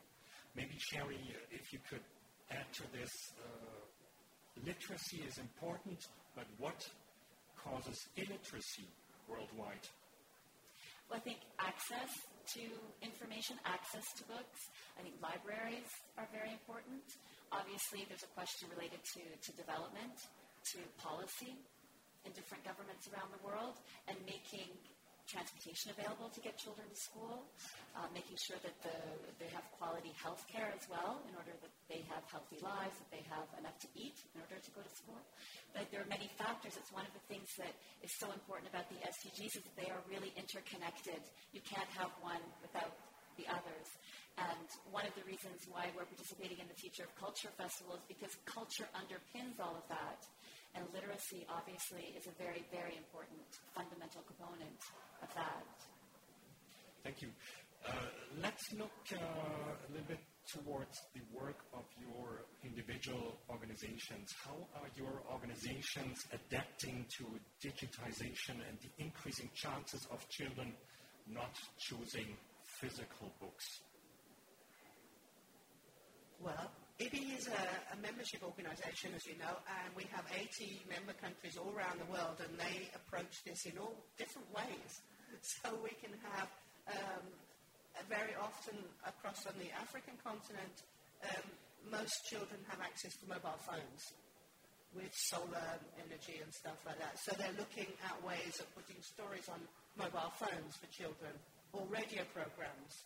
So I think it's, it's, it's too broad a question to have in 10 minutes. It's a, it's a huge topic in many different ways, but I think it's this interactive um, aspect of literacy and books and using all the media available.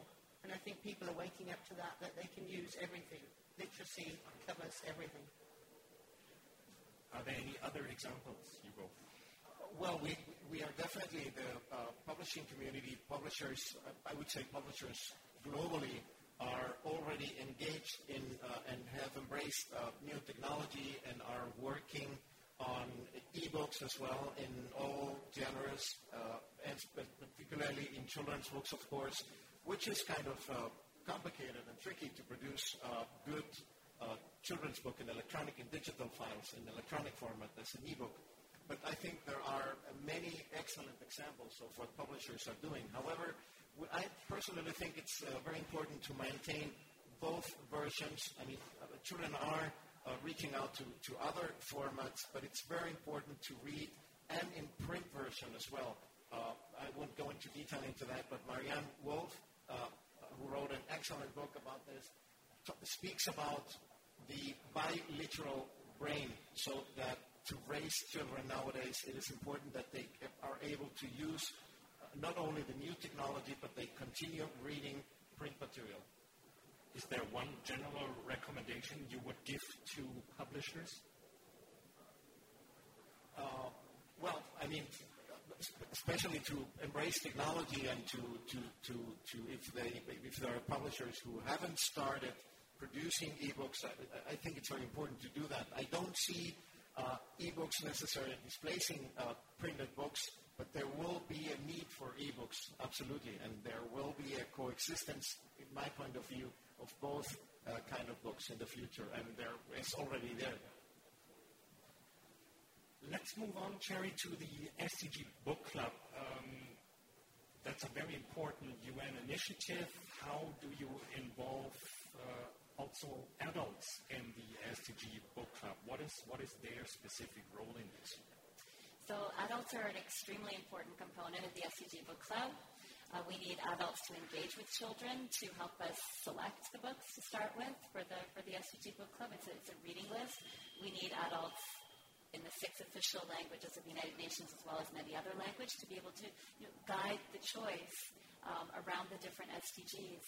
We need teachers, obviously, librarians, booksellers, authors, parents, everybody is involved in this. It's, I think what is very strong about the SDGs is it's grounded in civil society, in personal engagement. Everybody needs to contribute to this. And we really do work very hard to engage with anybody who has contact with children and encourage them to read to their children or with their children about these themes. Um, so we engage through social media, we engage in person, um, we engage through events like this. We also, for example, we have um, a bookshop at the United Nations headquarters in, in New York, and we hold reading sessions where we have adults reading to children. Um, and one of the things that, that we plan to do as at the end of this uh, adventure and for the fifth anniversary of the SDGs is to have a worldwide Read to a Child event to encourage adults around the globe to read to their children in public or private settings to really amplify this movement and have a, an, an impulse going forward. And related to, what, to this, how do you ensure access to the books is inclusive? So that's a very good question. Um, if we recommend the titles, we try and select titles that are available in as many formats as possible, so digital and print. Um, a lot of children's books are available in print, and that's important for the digital divide as well. As Liz said, in some places it's not easy to have digital access, so we try and make sure they're available in as many formats as possible, including wherever possible in accessible versions for people with learning disabilities, physical disabilities. That's also very important to us, accessibility as wide as possible. Let's get back to the uh, Sustainable Development Goals directly. How do you impact, Liz, the SDGs directly through your efforts to encourage children and also adults to, to read? That's a very difficult question as well because um, we rely on our members to reach them and then spread the word through their um, organizations in their country. Every section of IBBY is autonomous. So we have this reach across the world, especially with the six languages, but it's more than six countries. It's many, it's many, uh, it reaches many, many people. The impact, well, we're trying to encourage through what Sherry says, through social media and everything, and try and uh, encourage people to have book clubs and actually uh, I think the biggest challenge for us is to make people aware.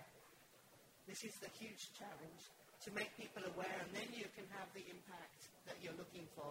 And hopefully by the end of next year, when we've been through all 17, people will see it, and then we'll see the impact growing as these months go by. And I think that's very important to be aware of these things.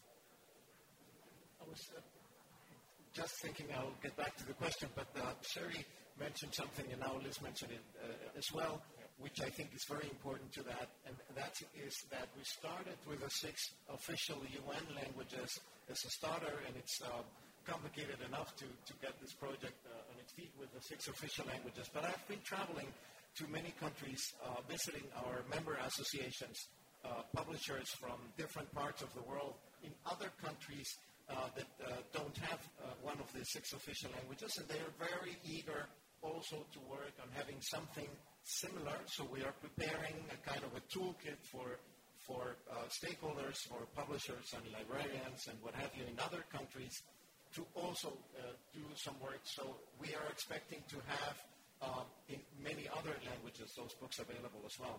And uh, in the case of, of publishers, we were considering for some time how to impact the SDGs. And well, one of the most obvious for us is quality education and we have been working a lot on quality education, and you quoted some of the things we think are important uh, at the beginning for quality education. But that, that is something we like so much about this project because it allows us to impact on all 17 of the uh, uh, SDGs. From uh, theory to action, the SDGs is about taking action when they are done reading. Uh, how can they take action? For each uh, SDGs, after we publish the list, we also provide details on concrete actions that children can take. So it's really written for the children uh, in their daily lives.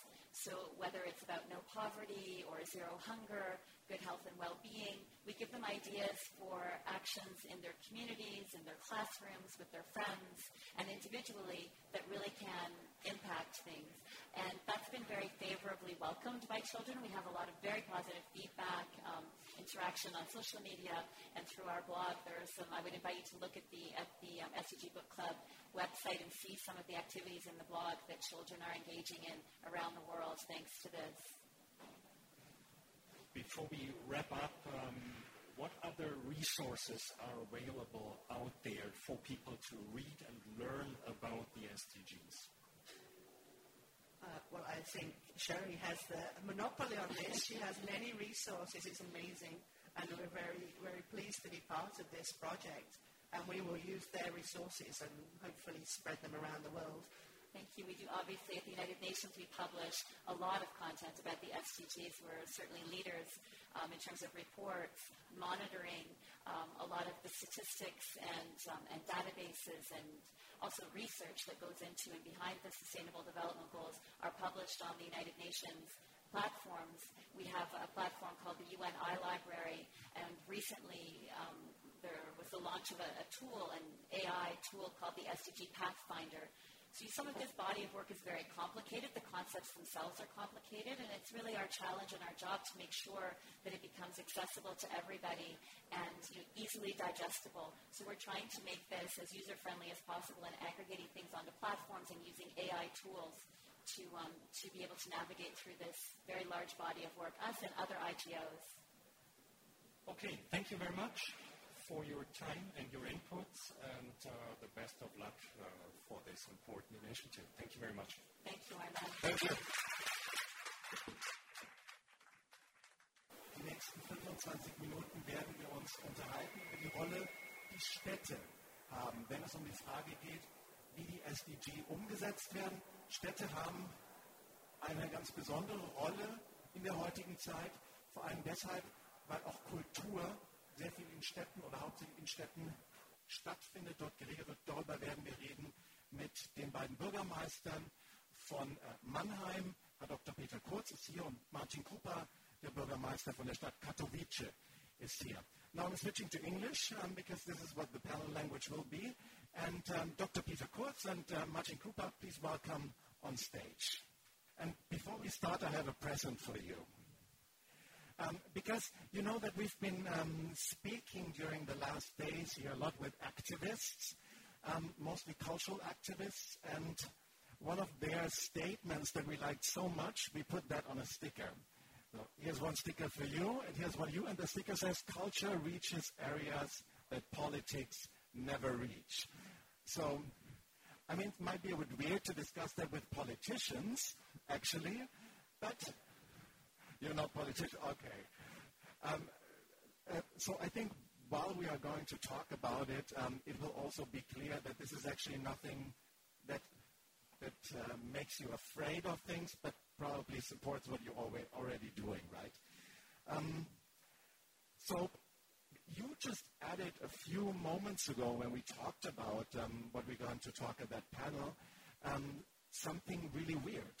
You added that in the SDG, we don't even mention culture. So we should also talk about why culture still plays a role within uh, uh, uh plays a role within um, the whole SDG framework. And you also said something else that I found um, really interesting, and um, that addressed the role that you have as mayors and as citizens in this whole game. So, Dr. Peter Kurz, maybe you could um, start with um, with what you just uh, mentioned before. Thank you Thank you for, for having us. And uh, I think it's an opportunity to uh, stress the importance of the local uh, level for realizing the uh, SDGs. And uh, to say it maybe in, in, that way, I think that mayors and local officials are maybe the most important job family for realizing the SDGs. And uh, if we speak about um, the SDGs, you find one SDG, it's SDG 11. And I think uh, this is uh, a special goal because this goal is cross-sectoral. It, uh, it has a connection to all other goals and is a, a, a horizontal goal. And if you want to have sustainable cities, uh, um, then you have to realize the um, other 16 goals, of course. And uh, if you want to have a sustainable world, you have to realize SDG 11. So for me, it's really a central goal. And if you uh, look to the sub-targets, it's 169 uh, sub-targets. Nearly 80% of the sub-targets are related to the local level. So without the local level, um, there is uh, no progress. And uh, there is one other uh, advantage for the local level. I think the local level is uh, um, thinking uh, in a more spatial dimension, and a spatial dimension is automatically uh, a cross-sectoral thinking uh, dimension. And uh, so that's why I think uh, mayors are, are, natural partners for the whole SDG movement. And what is also important is uh, also in other topics, we, we realize that nation states sometimes become dysfunctional and that multilateralism is a, is a question and cities know that we all are interdependent. So uh, there is a growing movement of, of uh, cities um, to play a more important uh, international role and of uh, course especially to realize the SDGs. Also, the Global Parliament of Mayors, of course, is a big, uh, plays a big role within what you just mentioned. And you, you just said that on a local level, you are actually doing all the work. So let's dive into that local level. And I want to ask you, what can you learn from each other? So what can Katowice learn from Mannheim, maybe, as a start? I think a lot of, but I think the uh, first um, very good ideas is Mannheim has developed impressive standards of public-private partnerships. Um, Mr. Uh, Peter Kurz, uh, Mr. Mayor, um, has perfectly integrated business and the cultural, uh, cultural life of the city. Um, it is a good practice that Katowice is willing to implement too. Uh, besides, I have been uh, inspired by the Startup Mannheim um, uh, program. Uh, I've already started to prepare and support for young businessmen. Uh, so I really value the um, comprehensive and strategic approach employment by Mannheim in that uh, field. Yeah. It is very important for us, but, but we cooperate with the different levels, not only in this, but we go in the, in the, when in the, in the, in the, in the or uh, cities, different cities, and we look what is good for us, and uh, exactly uh, we do maybe not the same, but very similar things in our cities. I, I, really like it that you that you choose the opportunity to learn from each other, and um, that by working together in um, institutions like the Global Parliament of Mayors, we're also making visible um, what is happening in one city, what is probably not copied, but uh, where another city was inspired by something. So um, what is happening in Katowice that inspires you? What you can learn um, from Katowice? Yeah. It's really about uh, inspiration um, between uh, cities and uh, what we admire uh, regarding Katowice is really in a rather short period of time uh, the transformation of the city um, from a mining city to a city of culture and uh, uh, yeah, and, and, and uh, also I think inwards, and um, also the message was placed outwards, and, and this is especially impressive. so Katowice started a few years ago with huge international events. Uh, the first was, or the first uh, I realized was uh, the World Music Expo, uh, then the next was uh, um, the uh, world meeting of the Creative City Network of the UNESCO. So we are both cities of the UNESCO network. so this is also a platform for, let's say, cities uh, which are ambitious. So Katowice is, is an extremely ambitious city. Uh, it has a, a holistic approach uh, and a comprehensive strategy. And then, of course, the uh, Uh, COP24 uh, was in uh, Katowice, and the World Urban Forum will be the next, uh, the, uh, in 2020, 2022. So World Urban Forum will be in, in Katowice, and we didn't dare to apply for being the host of the World Urban Forum. and so I was really impressed that Katowice did it and succeeded, and I'm looking very much forward to, to be in Katowice in 2022 during the World Urban Forum. So you're also inspired by the braveness, right, uh, to, to, apply for that. Um, you, you, already mentioned um, two or three um, cultural initiatives that uh, started in Katowice. So I'm really interested in um, what are you actually doing to support and promote cultural uh, initiatives and activities in your city? Uh, yeah, we do a lot of. Uh, the role of the um, uh, city is to offer its residents interesting cultural um, uh, life, yes? It is the, residents and their needs that inspires you to start different activities. Um, we have to listen to their options and create chance to develop more. As Katowice has the title of UNESCO City of Music, yeah? and I'd like uh, to say a few words about the musical uh, project, but it is only I will be say about two, but we have a lot of different. One of them is uh, the focus on uh, young talent uh, with promotion of young, young, young cultural creators.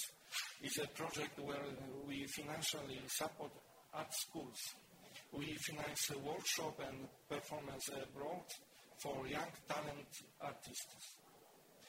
Uh, the second is um, District Sound Good. Uh, it is a project for young bands uh, who can perform in front of a big audience for the first time in their life. Yes, they can also use a recording studio and, and uh, oh. as um, organizers, uh, we give financial support for various type of music festivals. For example, for the new music, for the um, uh, new sound, uh, blues, um, classic music, everyone can find uh, something uh, from himself. We want to create an opportunity for Katowice residents to get uh, familiar with the city music culture. That's a lot of initiatives, and I'm quite sure that all these initiatives cost money, right? Yes. So, and um, I expect that both of your cities um, probably also have a budget.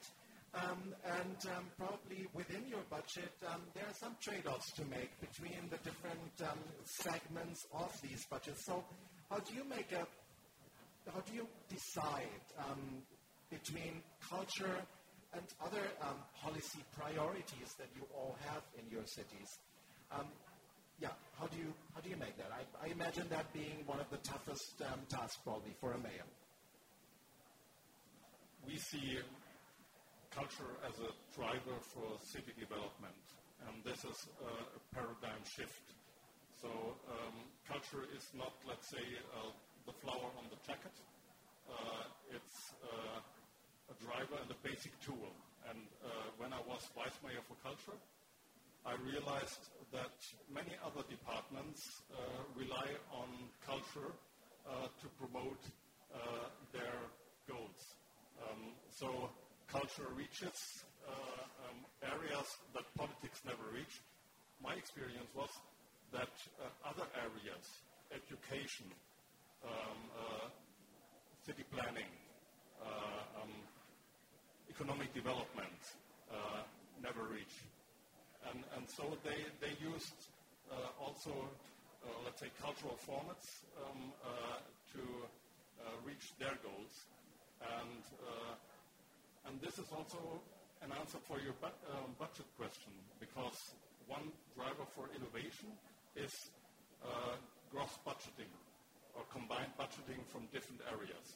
So we expanded uh, in that time our, exp- uh, our expansions for, uh, for culture, uh, but not only, um, let's say, uh, um, in the area of culture, but also with the money, money from other areas. Uh, one of the first projects uh, we started in that regard was really to think about budget. that there was a, program of the EU um, for regional development, and we thought, how could we participate as a cultural department from this program? And we established uh, the first German uh, music Uh, uh, so we combined uh, music industry and, and, of course, economic development. And uh, this was a starting point for our, our whole creative city strategy. And it has a lot of effects on, on different areas. let me tell you one, one example maybe. we had a uh, a private initiative. It's called Oriental Music Academy. And, uh, um, and we don't see, let's say, new initiatives as something uh, which disturbs us. Uh, we want these initiatives, and uh, uh, we look for the potential and we look for co-creation. This Oriental Music Academy, in the end, led to a um, new master degree uh, in world music and uh, in Mannheim. It uh, had a lot of um, impact on the neighborhood. it changed um, also really the, the image of the neighborhood. and it did a lot for, the youngsters in, in this area of the city. So it, was multidimensional uh, in, its uh, effects. And I, I, think this is typical. And, and so now culture is much less questioned uh, than, let's uh, say, 20 years ago, and it's not seen only as uh, linked to institutions. I, wrote that actually down what you just said. Culture is a basic tool um, for city development, so we will print that on a T-shirt as well. Um, so we talked about the budget. Um, we talked about some of the projects, but I'm really interested also in how do you measure the impact um, that culture has on, on, the, on the city development. Um, can you measure the impact of culture?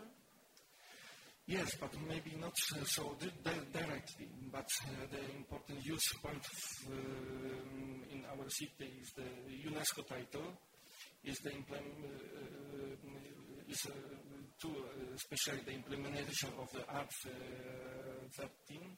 Yes, which integrates cultural life with cities' uh, development policies. Yeah. Uh, the experience from COP24 uh, and the preparation for World Urban Forum 2022. We observe how the new urban agenda and the 70 goals um, campaign can be integrated into the organization of strategies and cultural events.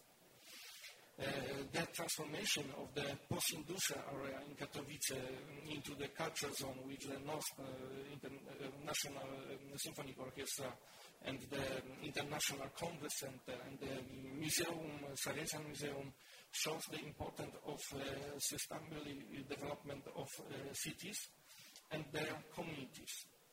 Organizing cult, uh, cultural events, also the activities, the education or citizens via art um, to be effective and uh, to reach uh, all goals. It's important to cooperate, to use the knowledge and experience of uh, private and public sectors, what I said uh, before. Yeah. As well as uh, uh, scientific and cultural communities. We centrally included the 70 goals campaign in the future policies of Katowice. But we measure the um, what uh, is the impact uh, in the money when um, we have the ghosts uh, in, in, our city. Yeah? One person when come to the city from the one days, they spend um, about 160 zloty. Is the about 40 euro for the one days. If, if, we have one million people in the year, uh, it is uh, the very big budget. Yeah? But when the person stay more as the one day, for example, two or four, is this 600 zlot, is about 150 euro per day. Yeah? Per, per, per, per, day, yes, uh, exactly. Yeah? And it is uh, really good uh, business. Yeah? Culture is business for the city, for the citizens, for the for the uh, all uh, sectors what we have in, in, in our city. Yeah. So I will add that to a T-shirt as well. Culture is business. So um, in the end, we'll, we'll, come up with a mayor's collection of our revolution um, T-shirts. Um, so here at the Frankfurter Buchmesse, we have visitors from over 120 um, countries. And um, maybe as a short pitch, um, like in one minute, um, why should these visitors visit your city of uh, Katowice, Mr. Krupa? What are the, like the maybe three to five most yeah. important reasons?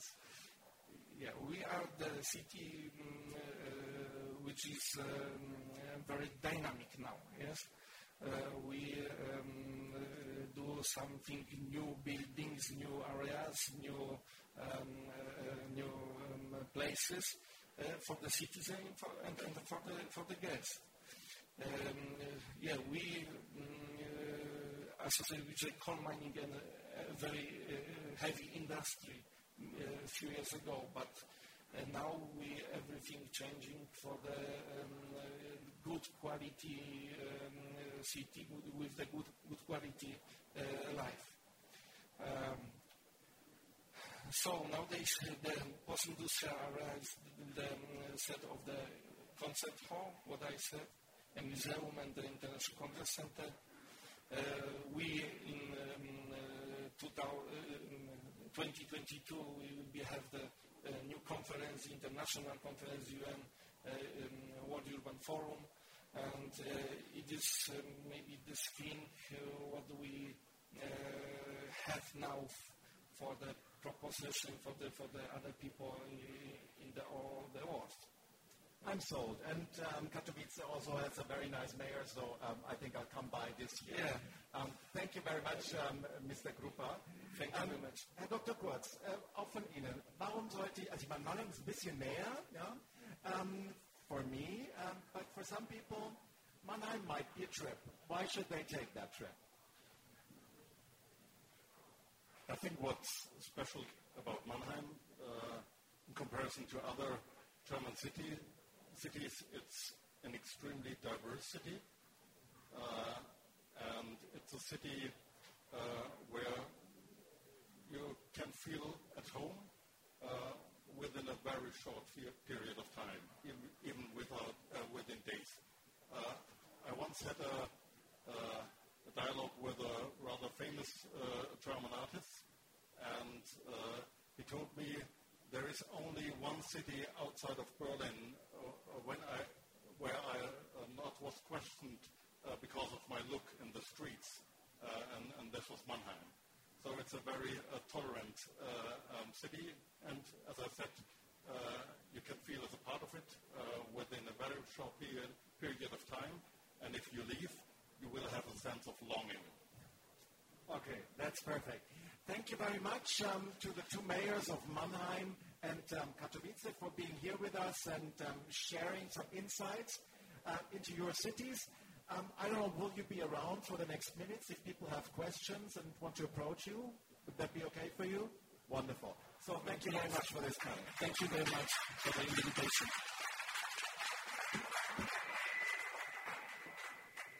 Thank you very much. Thank you. Very interesting discussion. Thank you for your for your ideas, for your engagement. I think that's been our theme today is how important local engagement, local activism is to get global results. Um, thank you to Memory. She's still in the audience with us here. And um, I'm just sharing your knowledge and your experience so generously with everybody else really is the way forward in this global conversation. It allows us to share experiences and best practices and to make well-informed decisions in the future to achieve the 2030 agenda together. It's about all of us. It's not just about the United Nations. It's every single one of us. Um, it's spaces like this that allow us as a global community to find solutions. And I thank you all for your interest, for your participation, and have a wonderful Frankfurt Book Fair.